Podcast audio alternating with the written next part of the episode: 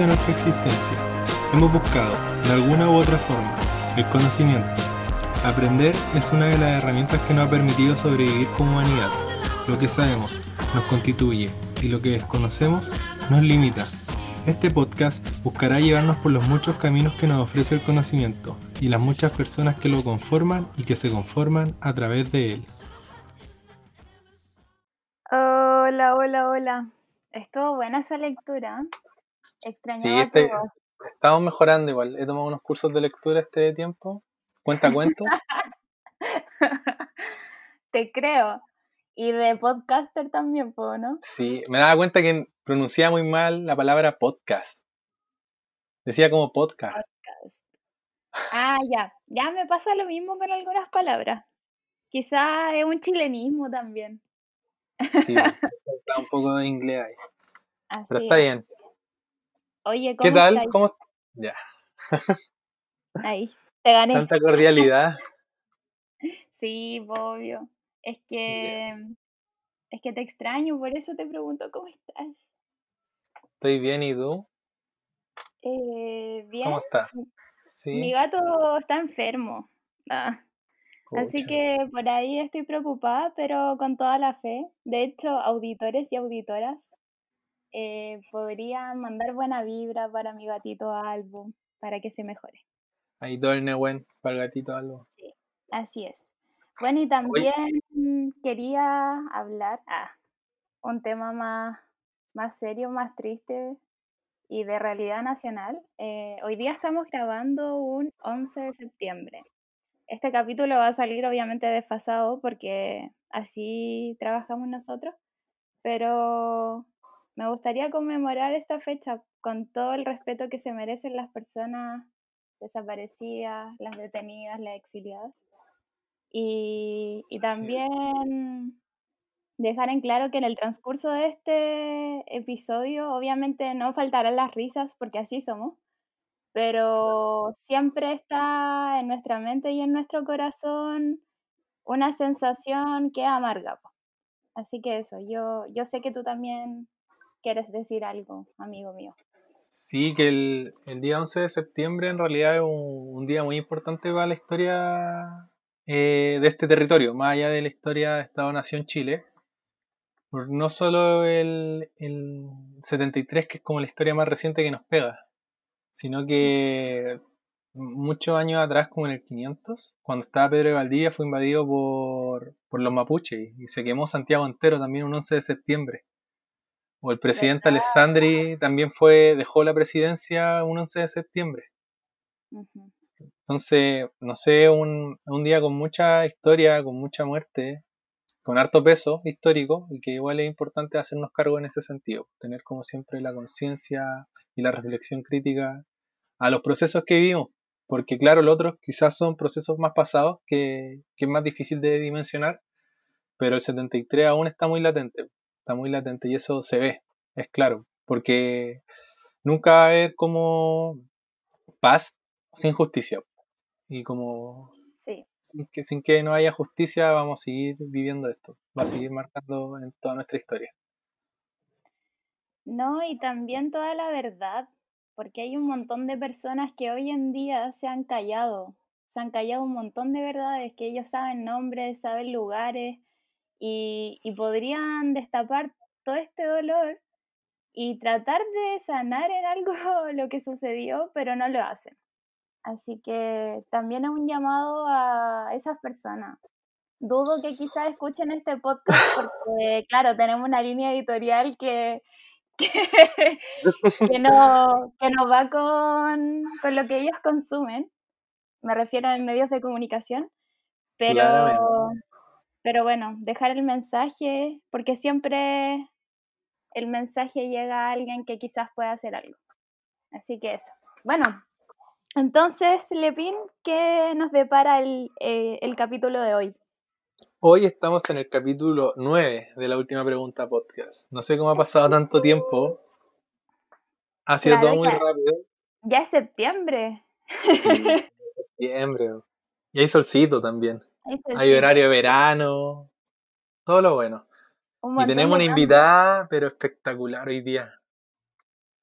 Ya. Genial, genial, genial. Yo, yo estoy súper ansiosa de, de presentarla porque en este capítulo vamos a hablar de anime. Y el anime es algo que ha reparado mi alma. Ah. Me ha dado muchos lindos momentos. También he llorado con el anime. Así que por eso queríamos hace rato conversar de este tema.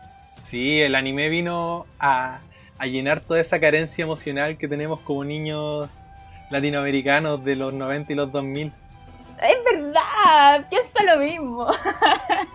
y típico de llegar del colegio y estar solito, calentarte el almuerzo en el microondas y ahí ver algún anime. Qué hermoso. Así que sí. O los monitos también, no solo anime, monitos en general. Así que eso. Dale la Eh, bienvenida a nuestra invitada. Sí, pues, obvio, le damos la bienvenida a Paula Soca. Ah, aplausos. Un aplauso. Pau, ¿cómo estás? Muy bien, ¿y ustedes? Qué bonita introducción y, y cómo me siento, me siento muy feliz y muy honrada de estar aquí. Eh. Así que Qué bacán. bueno, qué bacán. Pau, cuéntanos un poco de ti para que las personas te conozcan. Ya, voy a presentarme al mundo. Eh, bueno, eh, me dicen Pau, me gusta que me llamen Pau. Eh, yo tengo 29 años y yo decidí crear la página Anime Was Not a Mistake, que es a través de la cual me contactaron. por el amor compartido que tenemos aquí los tres y mucha gente con el arte del anime, ¿no? Eh, un gusto y un amor muy compartido. Eh, yo en realidad, como muchos de mi generación, que ya están casi de cerca de los 30, un poquito pasados los 30, comenzamos viendo anime en los 90, cuando todavía en Chile no había una concepción clara o una diferencia entre lo que era el anime y los monitos animados occidentales, por ejemplo. Es decir, nosotros veíamos la tele y si se animaba, si eran bonitos, eran bonitos. No, no había una distinción. Eh, en realidad la distinción, yo no tengo fechas precisas ni nada, pero mi experiencia de vida diría que fue como a partir de los 2000, 2001, 2003, un poquito antes de, mm, de la llegada de las tribus urbanas, que empezamos a, a cachar que esos no eran solo bonitos, era anime. Y llegaron palabras como otaku, anime, opening, eh, qué sé yo, cosplay y todas esas cosas que ya son, bueno, son, son siempre han sido parte de la cultura de- del anime en Japón. Claro. Entonces, al, pero al principio para todos nosotros eran bonitos animados, eran los bonitos y era. Y, y ya después empezó como el chiste bien chileno de los monos chinos, porque... Los monos chinos. Sí, yo creo que esta cuestión fue como entre un poquito. Yo creo que nació de los papás, honestamente, porque al menos en mi caso, eh, y el caso de muchos muchas amigas que estaban viendo anime conmigo, claro, pues uno decía, no, mira, estoy viendo anime, y vienen de Japón, ah, sí, sí, tus monos chinos. Y como que los papás decían, ah, son monos chinos que ven los niños. Y como que. Muy "Ay, como reducción de todo. Ah, monos chinos. Sí, va a Japón, no. Y uno decía, papá, no, son japoneses, no, no, son monos chinos. Y ahí uno defendió en vano un poco el anime, pero ahí. Entonces yo creo que fue por ahí un poco que, nació como el chiste de los monos chinos. Pero claro, como que todo partió por ahí y. Y en realidad en los 90 fue una mezcla bien extraña, porque uno veía como anime de los 80 y de los 90. Como que lo que veía de atrás, tipo, no sé, qué sé yo, Astro Boy, Mazinger Z y de ahí todo lo que vino después, ¿no? Sí. Y, y nada, pues yo creé la página en realidad, para serles súper honestos, porque fue por un tema de, de huir un poco de la ansiedad COVID. Así súper honestamente. Ah, ya. Como que yo estaba en mi casa y tenía muchas ganas de conocer gente o hablar de algo que no fuera el COVID. ¿Cachai? De no hablar de cifras ni de estadísticas, porque eso lo veías en la tele o, en las redes sociales todo el tiempo. Entonces yo ya me estaba volviendo loca y dije, no, ya necesito como un lugar para escaparme en las redes sociales y, y así partió. Y en realidad no tenía ninguna expectativa, como que dije, ya quiero conocer gente que sea tan ñoña como yo y punto. Y ahora es lo que es. Oye, qué, qué buena que nos, nos tocó el tema del COVID, porque según yo, nosotros también partimos de alguna forma este podcast por lo mismo.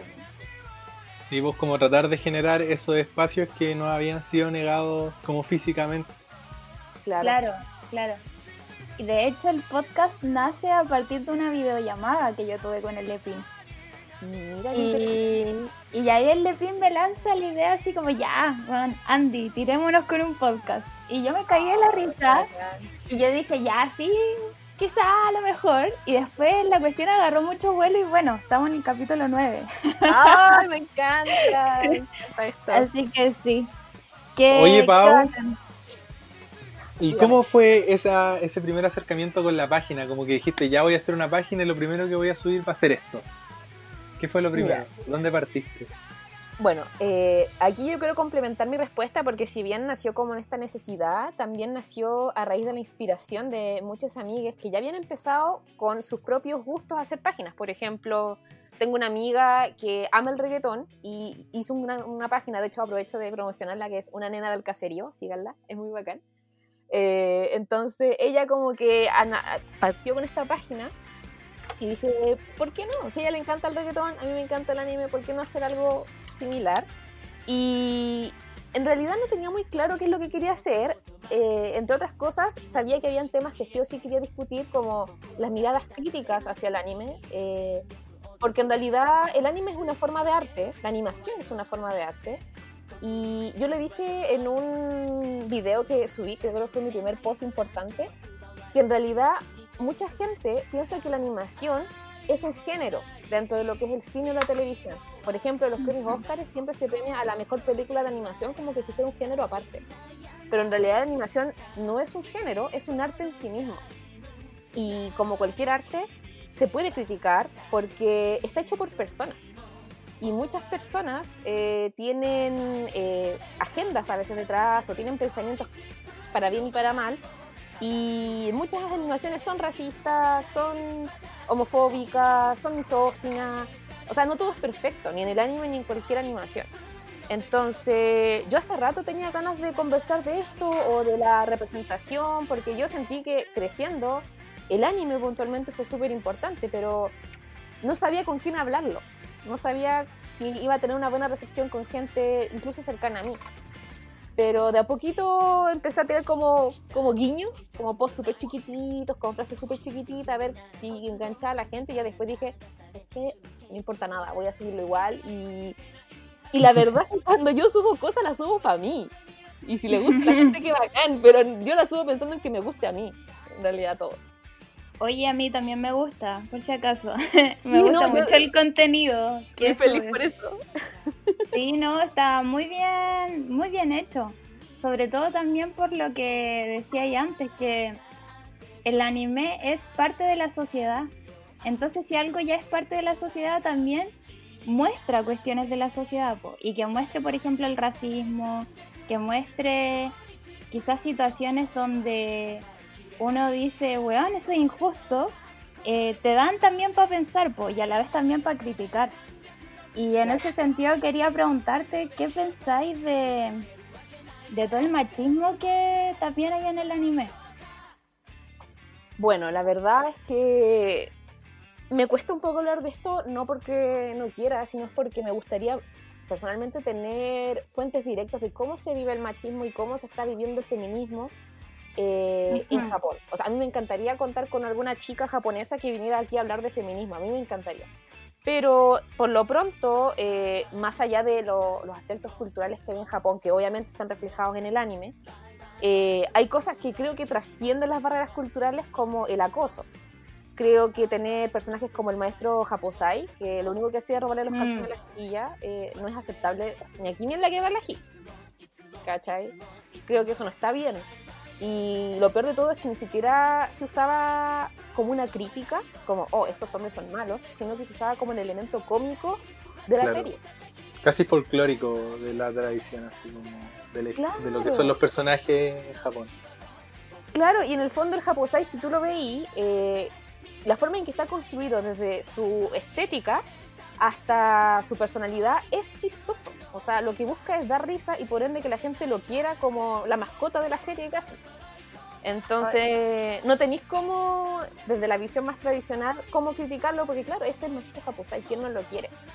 Pero claro, o sea, en el fondo, la animación, si va a presentar situaciones de acoso o de misoginia o de cualquier otra discriminación, tiene que ser a modo de denuncia y no como naturalización. Así es. Pienso lo mismo.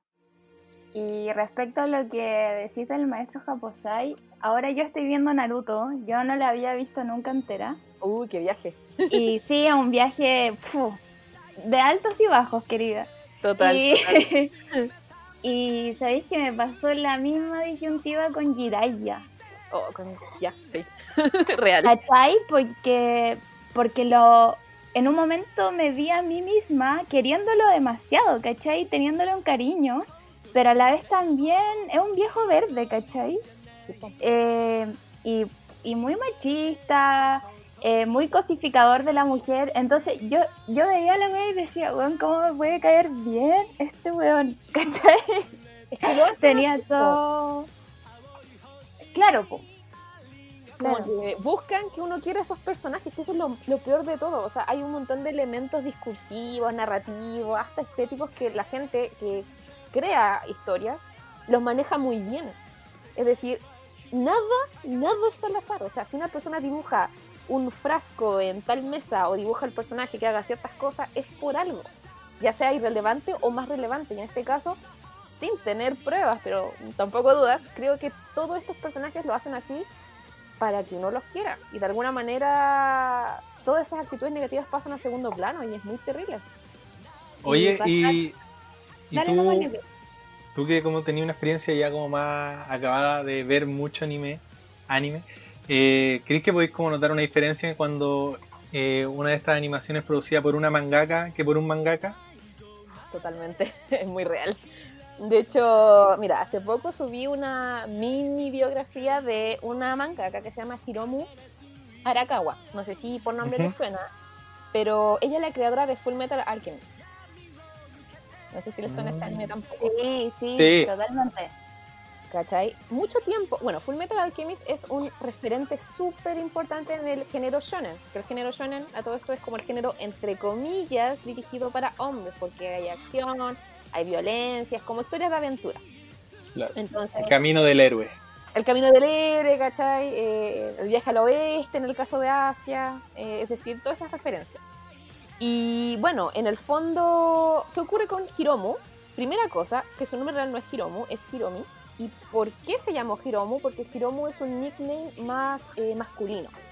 Entonces, primera cosa, ella tuvo que usar un nickname o sintió la necesidad de usar un nickname masculino para poder incursionar en un género eh, estereotipadamente masculino. Sin que dijeran, ah, lo hizo una mujer, no lo voy a leer. Entonces, esa es la primera cosa que a mí me llamó la atención. Segundo, eh, en cuanto a tu pregunta particularmente, eh, basta con ver, para quienes han visto la serie, o también como una invitación a que la vean, cómo Hiromu creó a los personajes femeninos y cómo equiparó su fuerza en contraste a los protagonistas masculinos, porque usualmente en el shonen las mujeres o son intereses románticos o son eh, puntos de apoyo y si bien pueden tener habilidades, nunca jamás van a poder estar ni siquiera cerca de los contrapartes masculinos. Sí, Eh, Y no solo eso, también me doy cuenta que los personajes femeninos perfectamente podrían no estar en la historia y no, no ocurre un gran cambio exacto. en el hilo de los acontecimientos y eso me molesta muchísimo. Exacto. muchísimo. En realidad están ahí para que haya una mujer, para que haya algún interés amoroso, simplemente para que, no sé, de, de partida muchas de esas mujeres están construidas también de manera súper sexualizada, o si son fuertes, sí o sí son pechugonas, ¿cachai? Como para mostrar esta como efervescencia, esta como exuberancia de estas mujeres tan fuertes, como en el caso de Tsunade, por ejemplo, que es la Claro. única Hokage, entonces como que terrible. Y bueno, por otro lado, cuando hablamos de Hiromu, ella rompió mucho de estos estereotipos. Si bien, como es un género, esa es una obra del género shonen, eh, y los protagonistas son masculinos, son los hermanos Elric, qué sé yo, tenemos a Winry, que físicamente no es poderosa, pero es la que tiene el carácter más potente y tiene la fortaleza espiritual más grande de toda la serie. O sea, sin ella los hermanos Elric se van a la chucha. Perdón, se van mal. Está bien, está bien, dale nomás. Sí, lo siento, no sabía si. Bueno, No, sí, tírate. me da, me da mucha, mucha. Como que me, me apasiona mucho hablar de este anime porque. O sea, Windry, claro, como es un personaje que si bien, como les decía, no es ni alquimista, no es fuerte físicamente, es el que, de alguna manera les recuerda constantemente a los hermanos Harry que son humanos. En este camino de la alquimia, que es tan deshumanizante, entre otras cosas, Winry es quien les dice, ustedes siguen siendo humanos.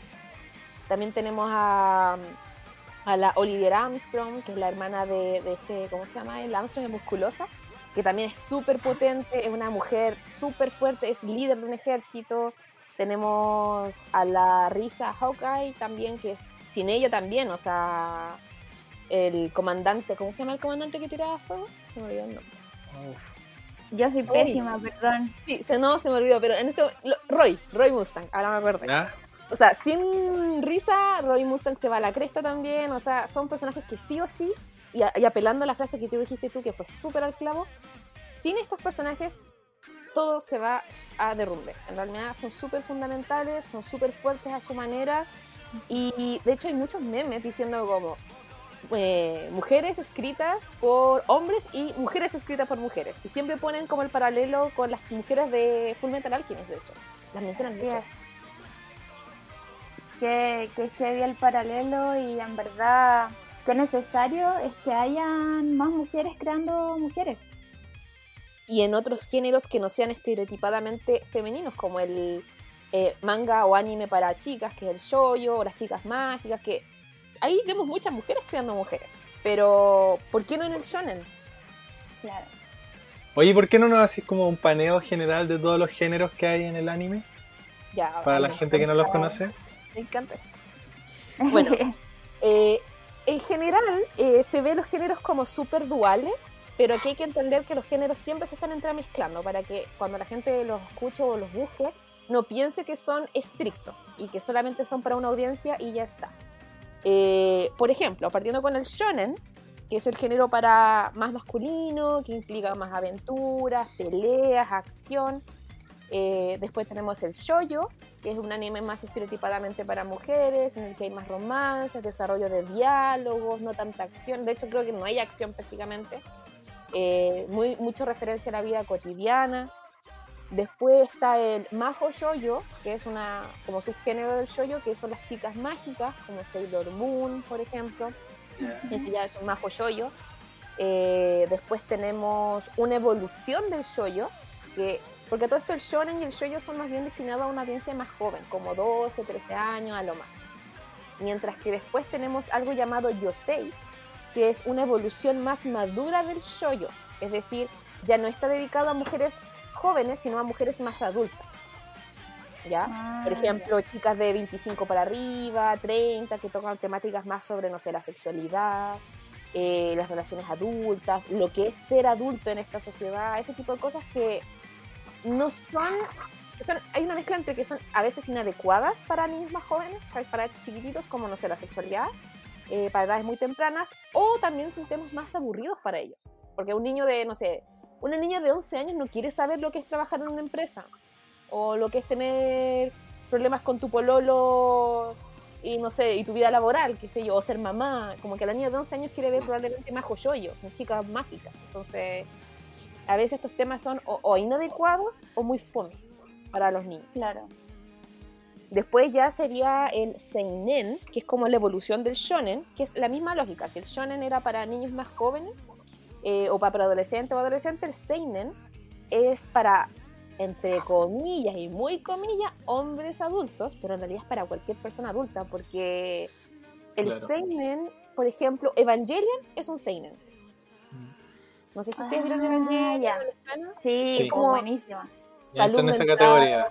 ¿cachai? Es como, no sé, eh, temas de psicológicos, eh, abuso, eh, filosofía, como qué es la vida, qué es esta realidad tipo Matrix, todas esas cosas ya son seinen, porque tienen que ver con cuestionamientos morales, violencia también más explícita, quizás sexo explícito, pero más que nada, todas estas cosas de quién soy yo, qué vengo a hacer aquí, o críticas a, la- a las corporaciones, todas esas cosas más como conspiracionales también caen en el seinen.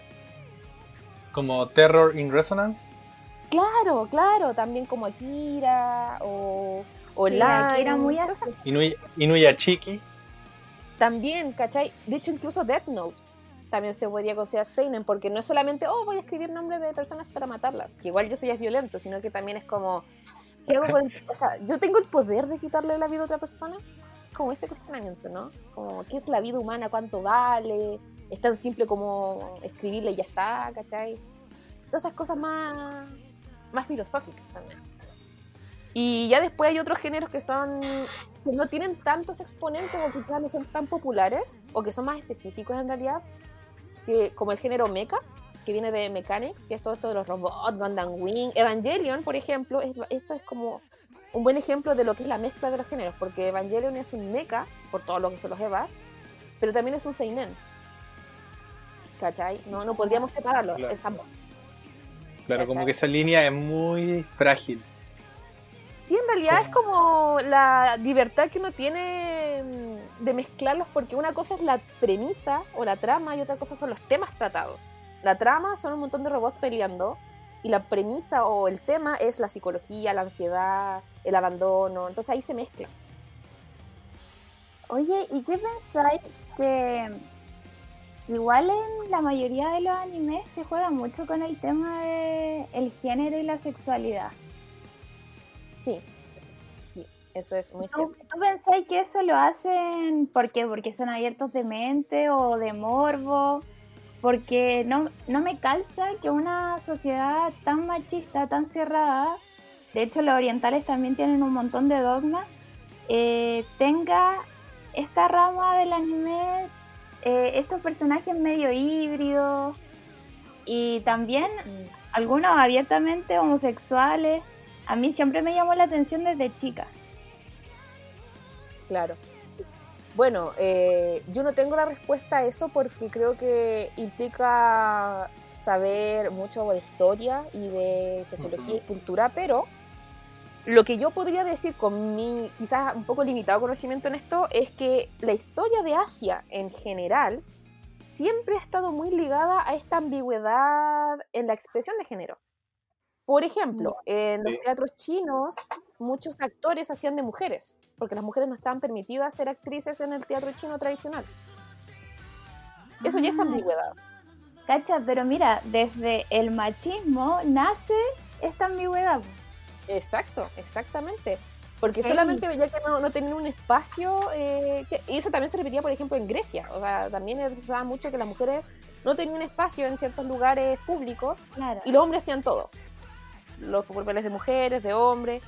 Y en Japón no fue la excepción, o sea, había muchos hombres que hacían también papeles de mujeres. eh, la homosexualidad se permitió harto tiempo en Japón, ahí yo me pierdo con las épocas, pero... La sexualidad entre una- hombres en Japón era muy avalada y muy Exacto, respetada era- también. Es como lo que decías tú sobre Grecia y es como el cuerpo del hombre como el cuerpo bello y perfecto. Como el cuerpo que sí puede tener como sexo. De hecho, sí, Oye, como que duro. el cuerpo femenino era súper poco explorado y en realidad como que la relación perfecta siempre, y tanto intelectual como romántica, como sexual, era mucho más avalada como entre hombres. Entonces, De hecho, que- no, no sé si han visto como estos típicos dibujos antiguos japos, como muy Ah, sí. de los genitales o como de locos teniendo como sexo. sí, Como que la tradición pictórica, por así decirlo, es como muy antigua en ese sentido en cuanto a la sexualidad. sí, de hecho ese estilo de arte tiene un nombre que también olvido en este momento, pero es muy típica. Y, y creo que en algún punto Japón tuvo bastante apertura. eh, y yo creo que esa influencia no se puede negar.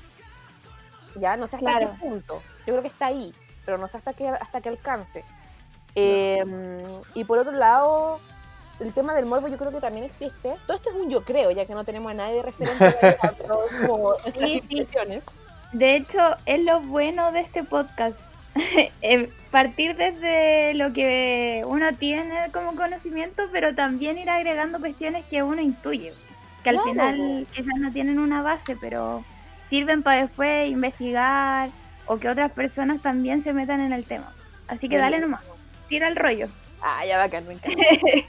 no, y en realidad yo pienso que sí tiene que haber algo de morbo, porque muchas veces estas representaciones eh, tan ambiguas, por un lado, se hacían mucho para el tema de la comedia o del impacto. Por ejemplo, en el caso de Ranma, a todos nos impactó que por echarse agua fría nomás, de pronto tuviera eh, pechos, tuviera el cuerpo de una mujer.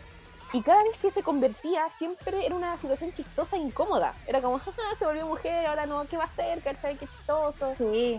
Entonces tampoco era como... Como que igual es una buena representación de esta como dualidad, pero al mismo tiempo me incomoda a mí personalmente que se haya dado tanto para la risa. Que en realidad sea como un Ah, ya. impacto, ¿cachai? Como, Ah. oh, un anime sobre un hombre que se convierte en mujer, o fíjate que ese personaje realmente es mujer, o realmente es hombre, o no sé qué, y es como, no sé. El- el- ese como elemento del shock, usar eso para shock, lo encuentro igual bastante fuerte, porque más que naturalizarlo, se ve como, wow, qué curioso, qué exótico, qué, no sé, no sé si me, me- me explico bien. Y también ponen aprietos a, a los adultos. Te lo digo porque yo, por ejemplo, cuando yo empecé viendo anime con Sakura Card Captor. Oh, qué bacán. Y el hermano de Sakura, Toya, tiene esta relación media ambigua también con Yukito. ¿Cachai? Que, que como que dan a entender, pero no, como que muestran, pero no. Y yo me acuerdo que bien chica, yo le preguntaba a mis papás, pues como, ellos son pololo. Y mis encanta. papás, y mis papás así como, eh, no, son amigos y no sé qué, como, Uy. ¿cachai? Como, con ese tono de mierda que siempre ponen los adultos como para marcar distinciones. Mm, Y yo decía, pero Sakura y no sé, pues y el Kero son amigos, ¿cachai? Mm, Pero yo no veo que aquí hay una relación de amistad. Entonces, claro, después fui creciendo y dije, oye, esta cuestión se repite en la mayoría de los animes, como esta ambigüedad. Así que por eso quería preguntar. Bueno, eh, ahí también cae de nuevo el tema de los géneros, porque como Sakura es un majo shoyo, eh, a menos que el artista quiera deliberadamente hacer un majo shoyo con, con carácter no hetero, así muy a propósito y que se note mucho, igual Sakura se nota bastante, es mucho más sutil. Eh, también hay que pensar, bueno, la época en que se hizo, que fue los 90, y considerando el público meta, por decirlo así, eran principalmente niños. Ahí ya no sabemos si realmente fue una decisión de querer, no, no sé, por no querer mostrarle eso a los niños. Yo creo que sí tuvo un papel, pero al mismo tiempo, eh, porque los creadores de Sakura es un grupo de mangakas mujeres, no es una persona, son como cinco, cinco mujeres. Sí, son cinco. Sí. Eso. Y bueno, todas sus obras tienen mucho de, de personajes homosexuales o ambiguos. Y en realidad, justo estaba hablando con un amigo hace poco que la ambigüedad, tanto en lo que es la sexualidad como en la narración y en los temas, suele ser muy presente, estar muy presente en, en el imaginario asiático. De hecho, basta con analizar una obra como, no sé, Dragon Ball, para algo que todo el mundo conoce, versus cualquier película de acción estadounidense.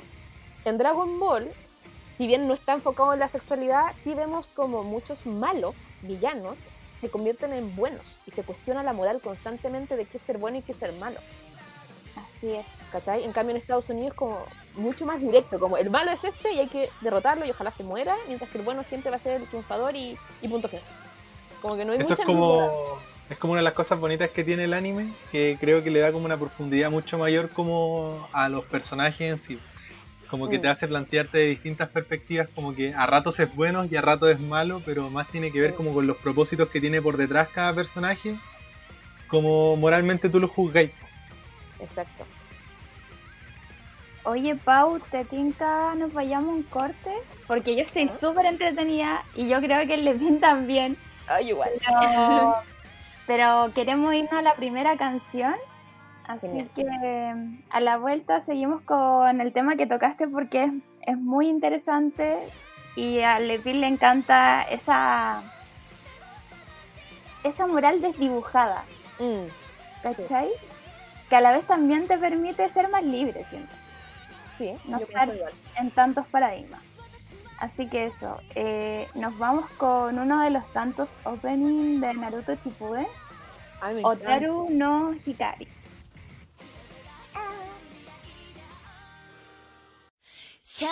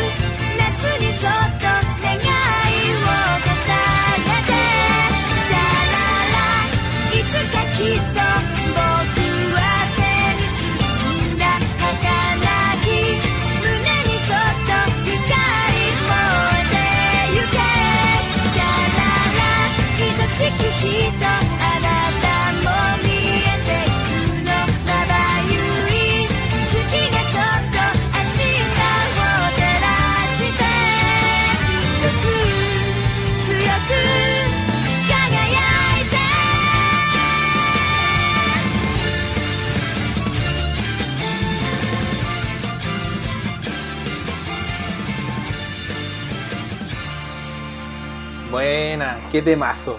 Qué temazo. ¿Cómo no Sí. amar Naruto? Quería decir algo respecto a esta canción y es que es de todo el arco donde según yo pasan cosas terribles en Naruto.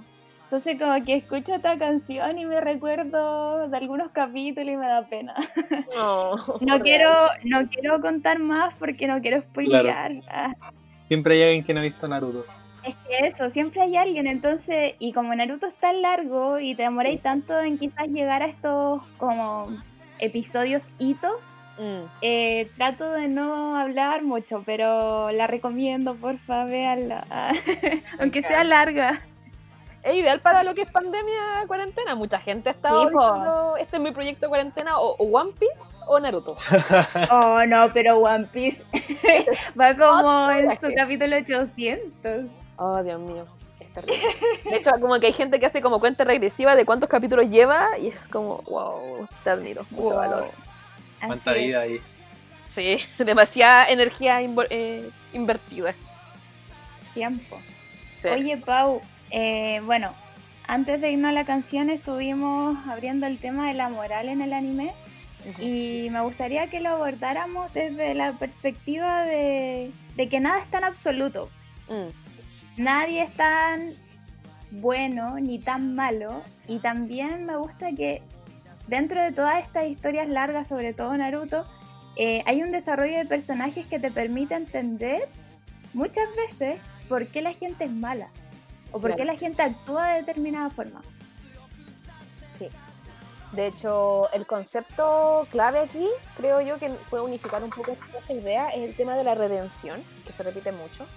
Eh, y eso de que nadie es absolutamente bueno ni absolutamente malo, o que hasta las personas más buenas pueden cometer actos atroces, eh, es súper relevante porque habla mucho de una filosofía ah, o perspectiva de vida, social, moral, que está muy inculcada, quizás, y aquí nuevo es como un- una especie de mm, eh, intuición que tenga que ver con el tema religioso de lo que es el yin y el yang o más cercano al budismo. Ahí yo también me declaro ignorante lo que es los detalles de esas religiones, pero desde ya, solo con ver el símbolo del yin y el yang, sabemos que hasta el más terrible de los villanos puede tener bien dentro de sí y viceversa. Entonces, es algo que claramente, si lo comparamos con nuestra sociedad occidental que ha estado tan influenciada por el cristianismo, donde uno es castigado, donde uno es re- eh, reprimido, si no se comporta de cierta forma, eh, o uno tiene que comprarse la entrada al cielo constantemente, claramente es muy diferente. Entonces, o sea, para ellos es normal pensar que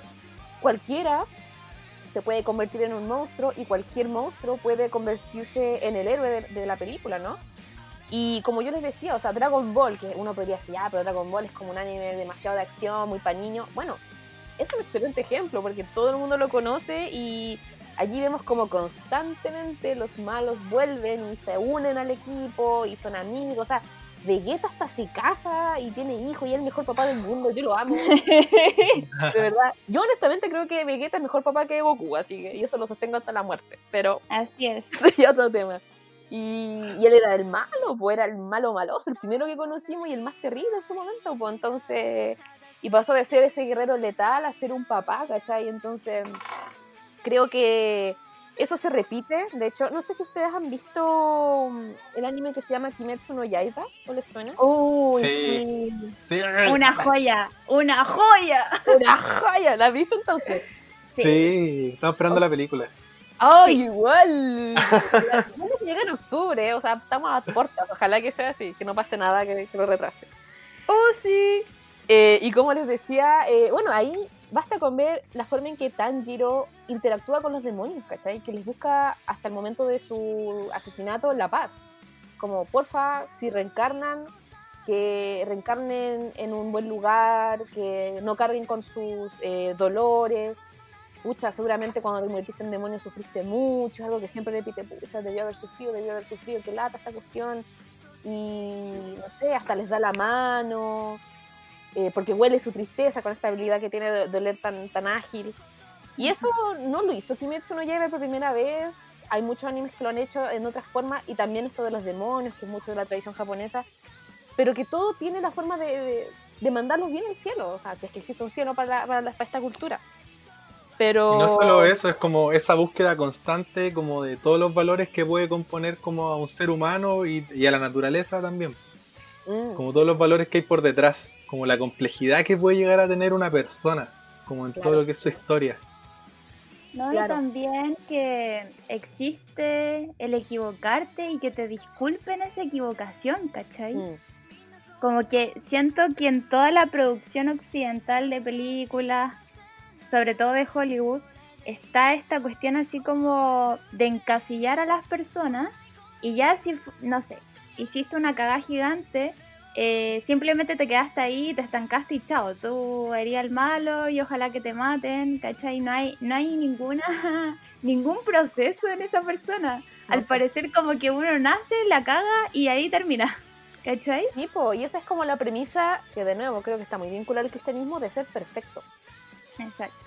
O sea, esa cuestión de ser una persona perfecta moralmente eh, es terrible porque, como tú bien dices, no te permite equivocarte y, por ejemplo, volviendo al tema como de ejemplo de Tanjiro, Tanjiro le cuesta más que la chucha, está todo el rato cansado, se pasa como cinco capítulos sin dormir, o no tiene las Sí, es manos verdad. las manos las rotas así mal y le cuesta y le cuesta y a veces las caga y, y de hecho muchas veces dice, hoy lo voy a poder derrotar a este demonio, estoy seguro, podría hacerlo y es como, ¿qué héroe norteamericano duda? Ninguno, prácticamente. Como que la duda tampoco se le permite a los héroes. Es verdad. No hay las mismas acciones que llega a tomar Tanjiro, no sé, porque tampoco quiero spoilear, pero como que hay- se relaciona con los demonios según como los demonios se relacionen con él. Y, y en ese sentido como que toma ciertas decisiones de cómo enfrentarlos también. Claro. Así es. sí. Oye, eh, quizás me voy a alargar un poco por un lado, nada que ver, pero es que recientemente vi Tokyo Ghoul, no sé si la cacháis, Sí, sí, sí, sí. y sabéis que me pasó, me pasó que me, me descolocó la serie. ¿Por qué? ¿Qué sentiste Eh? Es que respecto a Kaneki, como todo su cambio, eh, todo su, su lucha interna, también obviamente en aspecto físico, siento que en cada, en cada capítulo iba cambiando respecto también a, a todo su cambio interior. Mm, Y me gustó mucho también esa relación, porque se genera entre Ghouls y humanos, que al final él viene haciendo algo así como una conexión, pero tiene que tocar lo más fondo y lo más, entre comillas, oscuro y malo, para por fin llegar en algún punto a una conexión que se creía imposible. Eh, claro. para que la gente entienda, el argumento de Tokyo Ghoul es que están los humanos y por otro lado está como una raza que en, en aspecto son iguales a nosotros, pero en realidad no son, son como monstruos porque comen carne humana. ¿cachai? Y hay como una pugna en toda la serie donde hay una policía especializada que caza ghouls. Y es horrible porque yo de verdad lo asemejaba como a los peores días del fascismo, eh, porque es una casa de brujas. po. claro. Y, y me dejó para la cagada, sobre todo, bueno, voy a spoilear, perdón gente. A Kaneki, a Kaneki lo, lo torturan. Entonces en, en estas torturas yo quedaba para la cagada. Como todo lo que se genera luego es una tortura. Sí, de Así hecho, a mí yo concuerdo con todo lo que dijiste y agrego otra cosa que me llamó mucho la atención de esa serie, es cómo eh, los cambios que ocurren al interior de este personaje eh, se ven reflejados en el exterior. Porque muchas veces eh, los efectos del trauma eh, nosotros no los vemos, pero los demás sí. Porque a veces uno normaliza a veces estos cambios o no los nota y a veces uno no se da cuenta y se nota, ya sea en una mirada más triste o más apagada o algo en tu cuerpo te delata o tu misma energía. Entonces muchas veces los signos de trauma o de cambios importantes en uno se externalizan mucho. Y eso ocurre en la vida real, o sea, la gente que ha sido víctima de abuso a veces no se da ni cuenta que, no sé, tiene un tic, o, o habla de esta forma, o, o pestañea mucho, o lo que sea, hasta la cosa más mínima. Y a veces son reflejos de eso. Así es. Eso, gente, vean Tokyo Ghoul. Ah, Me encanta toda esta policía. Y no nos paga Crunchyroll. no, no. Es heavy. Es que Necesitamos patrocinadores. Sí, fuera de broma. estaba pensando como en eso de como cuando el cuerpo queda marcado como con una con un acto como de violencia, de sufrimiento que haya vivido en la vida y como también como de, de todo lo que es como en tu historia marcada, me recordé mucho la película Koe no Sí, es Katachi. que- Me recordé mucho la película Koe no Katachi. Ya. No sé si la habéis visto. No, esa no la he visto todavía. Pero dale nomás. Pero, pero es la historia, sí, es una voz silenciosa en español, Ya. pero es la historia, claro, como de un, de como de mucho, de la redención, de, de haber sido un niño que se equivocó con ciertas acciones y que después cuando grande como que busca redimirse, pero no solo como para tener como un beneficio personal, po, sino como para poder construir nuevas cosas, nuevas amistades. Ya. Qué bonito. La invito a todos a verlas de nuevo, porque ya la recomendó una amiga en este espacio. Ya, bacán, la Ok. voy a ver entonces. Porque me llamó la atención, me gusta esas historias que, como, de- como decíamos, de redención. Son Te interesantes. va a gustar. Es buena. Bacán. Eh, bueno, quería también entrar a una pregunta más personal. Eh, Ya. Pau, ¿qué anime sientes que marcó tu historia de? Ay, Quizás no uno solo, pueden ser varios, no sé. Ya. Pucha, eh, yo diría que me marcó, definitivamente fue Hunter x Hunter del 99. Oh, de todas manso anime. Pero es que de todas formas, porque, mira, siento que a la edad en que yo lo vi, porque lo vi en la tele, en ese momento cuando estaba doblado en Colombia, cuando, cuando era colombiano, ¿Como en invasión? ¿O en- no sé si era invasión, no me acuerdo, pero me acuerdo que Kilua era súper colombiano, así como que Kuratsuka igual. Ay, no me acuerdo, no me acuerdo en qué canal lo vi, pero sé que fue tela abierta. Eh, bueno, me marcó, bueno, porque la edad en que lo vi, yo no me acuerdo exactamente, pero debe haber sido cuánto, 10, 11 años, no más que eso. Eh, es fuerte, es fuerte para la edad ver escenas como, bueno, no sé si esto se considera spoiler, no sé si, bueno, advertencia Dale que no Es que ya han pasado muchos años igual. muchos años. Sí. Bueno, si no lo he visto, véanla ahora. Pero, eh, por ejemplo, cuando Kilua le arranca el corazón al prisionero. Ah. Porque en la del 99 no se animó toda, o sea, llegó hasta el arco de las arañas y eso se Sí, en po. realidad fueron ovas, entonces, y hasta ahí quedamos. Cuando Kurapika se desmaya y no supimos más. Pero claro, pues, cuando Kilua necesita le arranca el corazón al prisionero, o cuando Kurapika descubre que tiene cadenas, es súper sadomaso esa escena, onda, sale en pelota con las cadenas en todo su cuerpo y súper satánico todo. Eh, y claro, como que dentro de ese anime me impactó mucho, uno, el arte, porque considero que es mucho, su estética es mucho más adulta que cualquier otro anime que pues, se puedan encontrar hoy en día, eh, y mucho más que su versión del 2011, claramente. Claramente. Y los colores son muy lindos, sobre todo. Sí, súper oscuros. eh, los, todos los personajes se ven millones de veces más adultos. Onda, yo veía a Kilo y para mí tenía 15 años y tenía como 12, 13, no sé. Eh, las escenas de violencia, pero al mismo tiempo los cuestionamientos morales también. Por ejemplo, a mí mi personaje favorito de la vida, gracias a este anime, es Kurapika, porque lo siento muy cerca. Este deseo de un poco de venganza, de estar Es conflictuado justicia también. de justicia. eh, y de Sí. hecho, acá quiero hacer un hincapié súper importante porque quiero mencionar una amiga con la que esta pandemia hemos hablado caleta de Hunter x Hunter que se llama Nicolografía. Síganla por favor en Instagram, es una tatuadora seca y dibuja mucho con lo que es eh, inspirada en el arte japonés tradicional. Y ella hizo un cuadro de Kurapika, viste que Kurapika contó el tema de su pueblo, los Kuruta que fueron asesinados. Ella hizo su versión con un pueblo de la Amazonía. Ay, weón. Por favor, síganla, porque ese cuadro le Necesito verlo, sí. Ya, ahí yo se los mando igual más por, por Instagram, pero es Nicolografía con K. Y Ya la, la vamos a compartir en nuestras historias también. Compártala, porfi, porque sabes que ese paralelo a mí no se me habría ocurrido, pero tiene todo el sentido. O sea, en realidad es un exterminio completo, es un deseo de justicia y al mismo tiempo que a todo esto el tema de la venganza es un tema súper asiático también y cómo la venganza finalmente siempre es tu propia cadena, si podemos hacer paralelo con Kurapika, ¿cachai? Entonces yo creo que ese anime me marcó mucho porque ahí yo empecé a sentir que veía algo mucho más adulto para mi edad y me ayudó a cuestionarme cosas, incluso viéndolo en paralelo con mi vida, con Chile, con todo.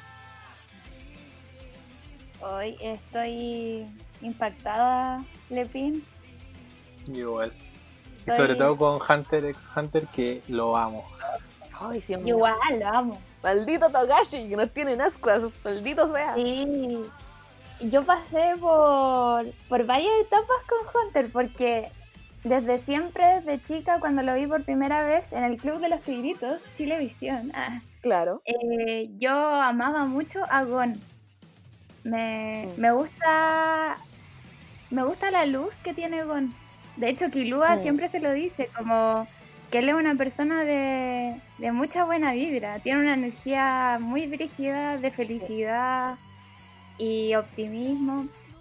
Pero claro, después a medida que fui creciendo me di cuenta que, que ese Gon es difícil mantenerlo. Mm. Y me fui, como tú decís, identificando mucho más con Kurapika, a ratos con Kilua, con el tema de la familia, ¿cachai? Después, obviamente, en algún punto eh, también te vas identificando con las arañas, ¿cachai? Con el Ay. Rodan. Eh, entonces, es como. Siento que toca muchos aspectos. Y también tiene un muy buen desarrollo de personaje en lo psicológico, porque cada uno tiene su rollo. Y a la vez, Sí. obviamente, aportan mucho a la historia. Que al final, siempre la historia va girando en torno a Gon, pero si te das cuenta, podría hacer perfectamente un anime solamente de Kurapika. ¿Cachai? Eso me gusta. Y solo de Killua, imagínate lo que es explorar la familia Soldic en detalle. Tenéis tremendo Así material, es. o sea, para Uf. años, años, años, años. Entonces, la gracia de, de esta obra de Togashi es que es súper expansiva. Él la Mm. creó de tal manera, porque aparte yo he hablado mucho con amigos que, amigas que seguimos Hunter y qué sé yo, que mm, Togashi es súper inteligente y siempre crea a proyección. Siempre, eh, como bien chileno decimos, no da punta sin hilo.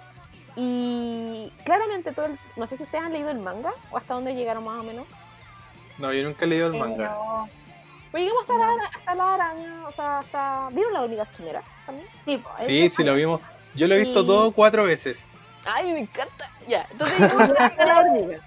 Y yo sé que igual después se embarcan en busca de, de una isla, ¿o no? En un barco. Ya, sí, ya, entonces igual cachan el rollo de lo que Ya. está pasando en el manga. Sí. La cosa es que, claro, o sea, pensando, por ejemplo, acotadamente a las hormigas quimera, o sea, por ejemplo, ¿de dónde vienen las hormigas quimera? Todas las quimeras no, no han muerto todavía. ¿Dónde están? ¿Qué van a hacer? Es O sea, verdad. hay un montón de cosas que se pueden explorar y yo dudo que Togashi las deje sueltas porque a veces, bueno, leyendo el manga y viendo, por ejemplo, a mí me pasó que ahora estoy viendo el, eh, la del 2011 con amigues que no la habían visto nunca y en paralelo me actualicé con el manga, entonces a veces lo veía y decía, loco, esta cuestión que pasó en capítulo, no sé, 10, ahora lo retomó en el manga. Y es como, No. a ese nivel de proyección Un genio. Ah. yo encuentro que el loco, no sé de, de qué planeta vino, pero eh, hace muy buen trabajo. Y la verdad es que cada cosa es súper intencional. Togachi rompe muchos estereotipos en el género shonen también, que eso es otro tema, es súper relevante.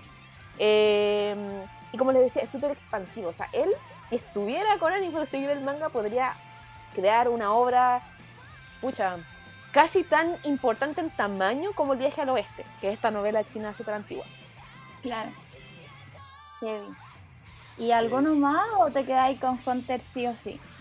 Yo diría que Hunter, eh, el mayor impacto en cuanto a lo que fue mi proceso de niñez preadolescencia, porque claramente era un anime mucho más adulto, pero bueno, ¿a qué voy a mentir? Sailor Moon obviamente influyó porque, o sea, ¿quién no, ¿cachai? Por lo menos de esa época, ¿quién no vio Sailor. Moon muy chiquitito? Y, y bueno, hay tanto temas como, para mí, poder normalizar que Haruka y Michiru se dieran besos y se amaran y fueran mujeres, para mí era como muy normal, gracias a eso en parte.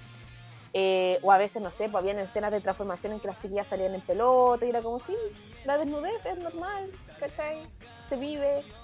Eh, también la relación entre Usagi y Chibiusa, esta relación de madre e hija que no siempre es perfecta. Claro. Mm. Son muchas cosas, o sea, yo creo que eh, esas dos obras, y que casualmente Sailor Moon fue creada por la esposa de Togashi, que es la Naoko Takeuchi, entonces esta pareja es como la pareja máxima para mí de... Cáchate, explosivos. ¿Cachai? O sea, imagínate que la Naoko, la señora crea Sailor Moon y su esposo, señor esposo, crea Hunter x Hunter. O sea, ahí tenía. O sea, Pau, podríamos decir que ellos son como tus padres postizos del anime. por favor, adoptenme. sí, Estoy feliz. marcaron tu vida. Total, total, total, total. Qué bacán. Bacán, bacán. Oye, ¿por qué no nos vamos al- a la segunda canción? Ya, Después de po. tanta intensidad.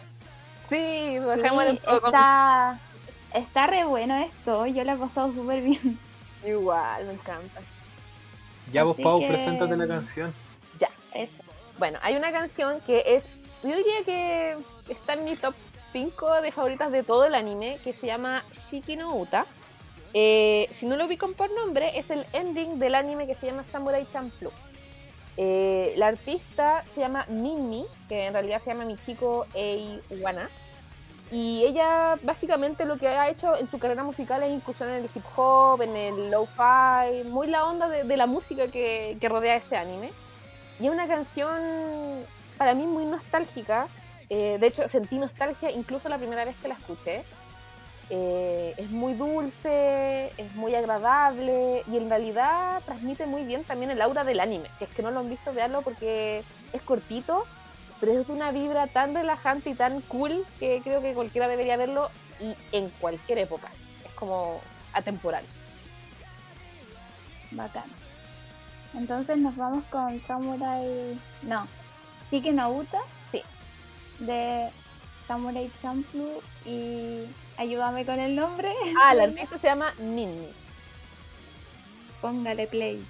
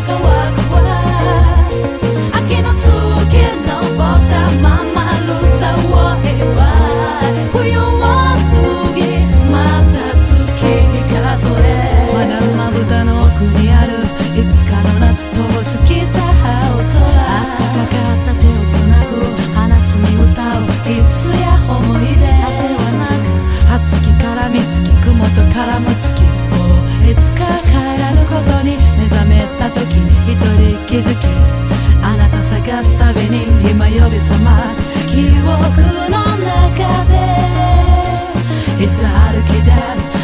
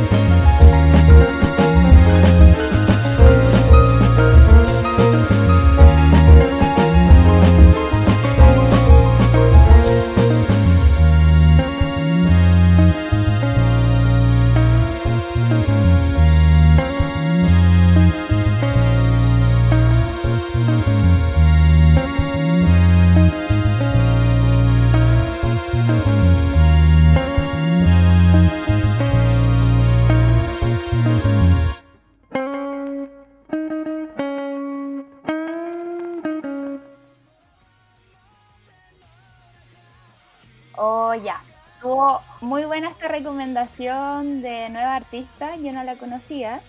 Y me gustó también la canción.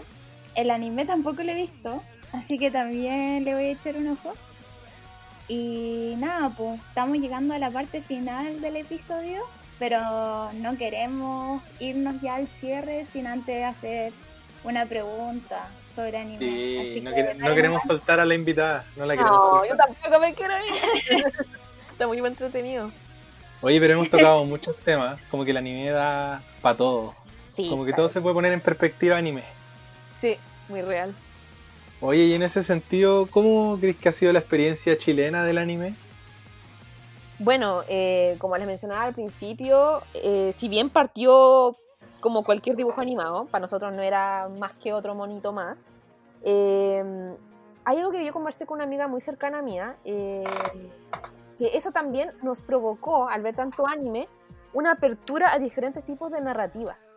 ¿Ya? O sea, por ejemplo, en general, en países como más dominantes en el mundo de la cultura, como Estados Unidos, ellos producían sus propios dibujos animados, sus propias obras constantemente. Siempre estaban como creando mucho material y no necesariamente la gente que quizás se crió allá tenía por qué o tenía la necesidad de ver otro tipo de, de cos- cosmovisiones o de otro tipo de, de- de narración. ¿Cachai?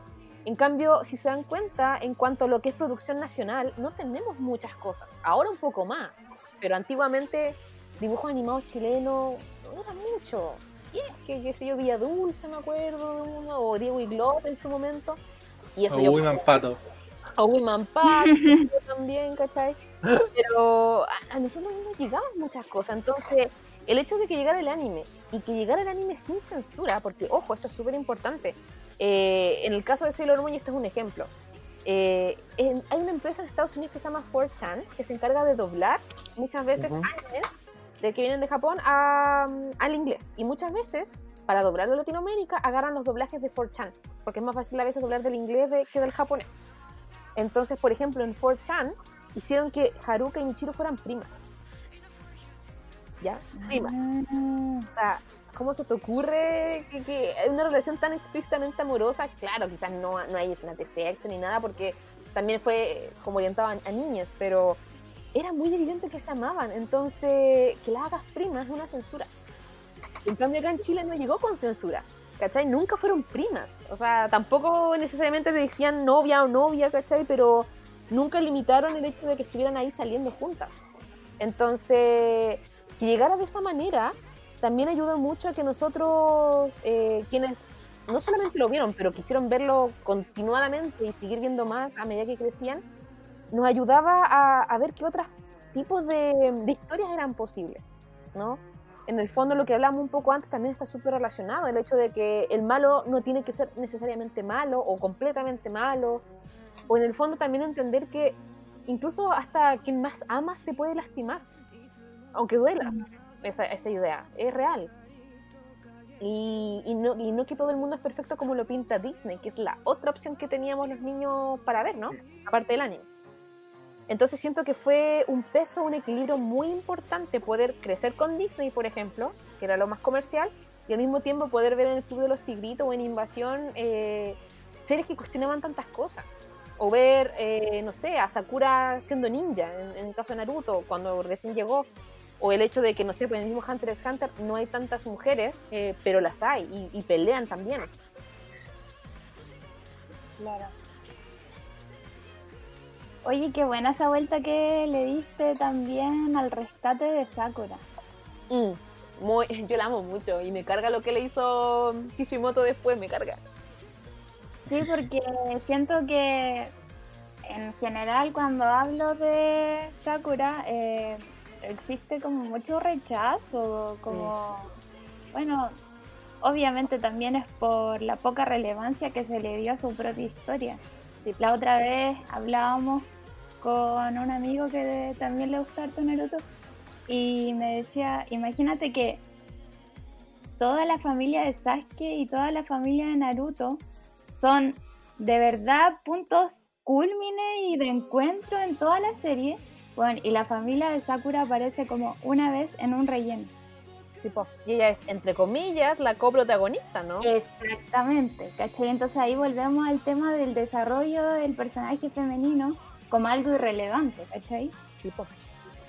¿No? Y lo que le hicieron después en, en Boruto, no voy a dar ningún spoiler, pero yo rechazo completamente el destino de, de Sa- de Sakura en Boruto, de verdad.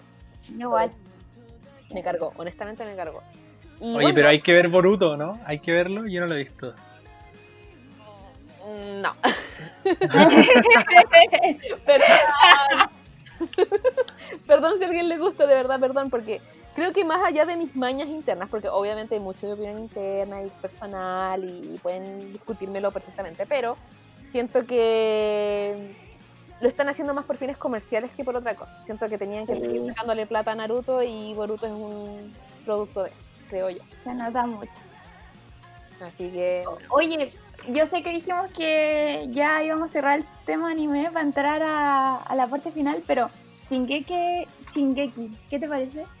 Wow, Chingeki, yo me encanta, me encanta mucho. Ya.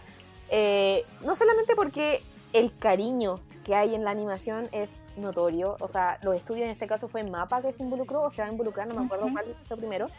Eh, es increíble el nivel de calidad que tiene, lo, lo agradezco mucho, pero al mismo tiempo eso no fue en desmedro de la narrativa. Y yo siento que el desarrollo de los personajes no es un foco fuerte, no es que no esté, pero no es un foco tan principal como la historia misma. Toda la conspiración y saber la, la verdad detrás de todo esto, y todas las referencias y metáforas con situaciones muy, muy contingentes. O sea, ¿qué son las murallas? ¿Qué representan los titanes realmente? ¿Contra quién estamos luchando? O sea, ahí hay muchas vueltas que uno le puede dar. Yo tengo las mías, pero para no alargar, o sea, creo que hay que darle una vuelta actual. Siento que es muy actual Shingeki. Yo igual creo. Pero bueno, Ya, estamos llegando al final. Quiero agradecer. Es que podríamos hacer un capítulo aparte de Shingeki. Es, brutal, es brutal la trama. También. Creo Sí, que lo merece, lo merece. podríamos hacer un especial, así También. como otro cap, como de, de regalo para la audiencia. Y Ah. hablamos de, de animes en específico, Ah, ¿cachai? también. Puede ser. como de Shingeki y otro más quizá, y ahí le vamos dando la vuelta. Así como el viernes otaku. Claro, claro, así es, tal cual. Qué Eh, buena. ya con Lepin, ¿te Ya, vais pues. con las recomendaciones? Ya, pues lleguemos a las recomendaciones, que es uno de los espacios más entretenidos que se da. Encuentro Bacán. yo porque nos da a conocer como de una manera mucho más abierta de tipo. Ay, gracias. Bueno, a mí Así me que- pasa. Oh, perdona, disculpa. Dale, dale, dale, dale. No, que a mí me pasa que en general mi género favorito es el shonen. Que en realidad no es, no es como un género entre comillas, como dirigido a mí, pero me encanta el shonen porque creo que es el género que más me permite escapar de la realidad. O sea, mientras más acción, más me puedo distraer de lo que me está pasando, a diferencia de, de shows que son más complejos. Y por lo mismo, creo que para alguien que nunca ha visto anime y no sabe cómo partir, yo recomendaría mucho Kimetsu no Yaiba. ¿Ya? Ah, Bacán. ¿Por qué la recomiendo? Porque es corta, porque es muy dinámica, avanza súper rápido en la trama y los personajes se desarrollan súper bien, y por la impresionante tecnología y estética que tiene la serie. O sea, yo quedé peinada para atrás, pero mal, porque hace tiempo que no veía un anime tan bonito, tan precioso, tan bien hecho, con la música, con la ropa, con el uso sutil del CG que dio en el clavo, no fue demasiado exagerado, pero le aportó eh, bastante eh, dinamismo a, a escenas claves. Siento que. Y al mismo tiempo tiene muchas referencias de animes muy, muy famosos. De hecho, yo creo que hay mucha inspiración en Full Metal ahí también metido. Y en Hunter, entre otras cosas. Pero por lo rápido que se avanza, por la acción, por los colores, por la música, por lo corto, yo diría que Kimetsu. Para alguien que nunca ha visto. Bacán. buena. Entonces se nos adelantó la Pau, po, porque Sí, ya po. tiró la película serie documental Kimetsu no Yaiba. Ah, oh, dirigido. Está bien, está bien. Dale. Ya, Oye. Pepín. Y si nos podrías recomendar un lugar donde ir, quizás después de cuarentena. un lugar a donde ir. mm, yo lo que haría, honestamente, es caminar sin rumbo. No sé si eso cuenta como lugar. Porque, Ay, sí, está muy buena. porque yo no me iría a encerrar, por ejemplo. De nuevo, no iría a un lugar con techo. Yo, yo caminaría, eh, sentiría el aire. Ojalá una plaza, ojalá un parque y, y escuchar. Un lugar donde se pueda escuchar otros ruidos de gente, de naturaleza, de aunque de autos, no importa. Yo haría eso. Qué lindo. Buena, Ya. ya. Entonces, como ya te adelantaste a la película serie documental, que va a ser Kimetsu no Yaiba, eh, ¿qué artista nos recomiendas? Artista, en cualquier campo, ¿no? Cualquier campo. Bueno, yo recomiendo mucho para la gente que quiera seguir en, el mundo de lo que es anime mm, eh, manga, la obra de Inoue Takehiko, que es quien creó Slam Dunk, ¿ya? Quizás muchos vieron Slam Dunk y quizás les gustaron o quizás no, o quizás no la encuentran una serie tan trascendental, eso cada quien, pero el manga, lo que es la gráfica, lo que es el estilo de dibujo es impecable. De hecho, yo siempre comparto como en mi cuenta paneles del manga Vagabond, que es otro que hace Inoue Takehiko, y es para mí uno de los mejores artistas que he visto en el mundo del manga. Bacán. Bacán. Oye, ¿sabéis que yo cuando chica vi un poco, pero pero nunca me he dado el tiempo de volver a revisarla. La voy a ver, la voy a ver, le voy a dar su oportunidad.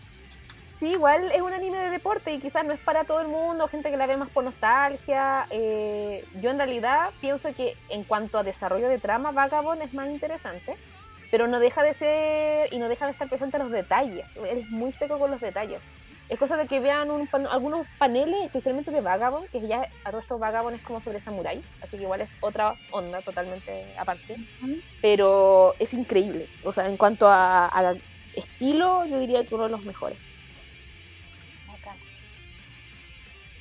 Y por último, por último, va a ser que nos recomiendes un libro o un manga. Ya, no es lo mismo que un manga, así que un libro o un manga. mm, Yo diría que como manga recomiendo mucho, mucho que le den una vuelta a Hunter x Hunter, a pesar de que puede ser un poco trillado, que ya lo hablamos, porque por una parte eh, siento que la- el anime del 99 lo, lo adoptó bastante bien, pero en el 2011 se perdieron muchas cosas. Y para entender la evolución a la que quiere llegar eh, Togashi con su obra, sugiero mucho que lean el manga. Porque a mi parecer creo que Togashi lo que está haciendo es convertir de a poquito esto que es un shonen, como aventuras, acción, amigos, en un seinen, que es un anime mucho más psicológico, más violento, más adulto. Y para Que es lo que igual se ve como en la parte de la hormiga esquimera, ¿o no? Claro, ¿no? Y de hecho la hormiga quimera es brutal, pero imagínate que es mucho color, muchos monos, mitad animales, como bien igual caricaturesca como la- las hormigas. Eh, en el manga es más brutal todo, o sea, hay escenas mucho más explícitas y la narración se nota mucho más eh, que realmente en eso se va a convertir Hunter, en un anime, que, en una serie, en una historia adulta, 100%. Bacán. Bacán. Buena. Sí. Qué buenas recomendaciones. Muy No, bueno. Gracias. Gracias a ustedes, estoy muy entretenida con las Oye, Pau, viene ya el cierre total. Ah. Y como el podcast tiene un nombre específico, viene la última pregunta. Así que queremos saber eh, qué es para ti el conocimiento. El conocimiento para mí creo que es una herramienta, eh, una herramienta que puede ser usada para el bien como para el mal, entonces hay que saber usarla y al mismo tiempo es una herramienta colectiva y mientras más se comparte, más crece. Es algo que nos pertenece a todos, con estudios, sin estudios, y creo que es un bien común que no se le puede negar a nadie y que la única forma de que se nutra es que justamente llegue a todo el mundo. Oh, qué real. Qué real lo que decir. Y también lo enlazo con todo lo que hemos tocado en el capítulo, que finalmente el anime también enseña. Sí, Sí. mucho conocimiento. Muchos valores, sobre todo.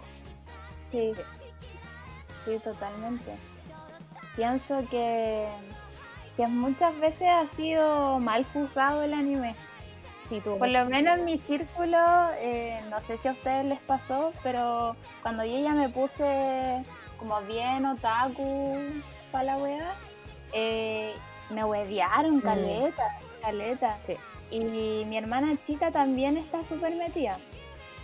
Eh, y sabéis que es heavy, como le dicen, así como, ah, otaku, bañate, cosas así.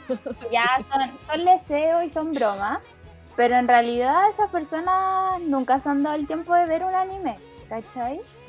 O, o de conocer el tema, entonces siento que igual ahí hay, hay algo, algo que, le, que me hace ruido. Las Mm, descalificaciones siempre van a aspe- aspectos que uno no conoce de otra persona, ¿no? Sí. Así es. Ser prejuicioso. Sí, en Por lo menos igual ahora está como más aceptado también. Creo que antes igual era un poco más difícil el ser otaku.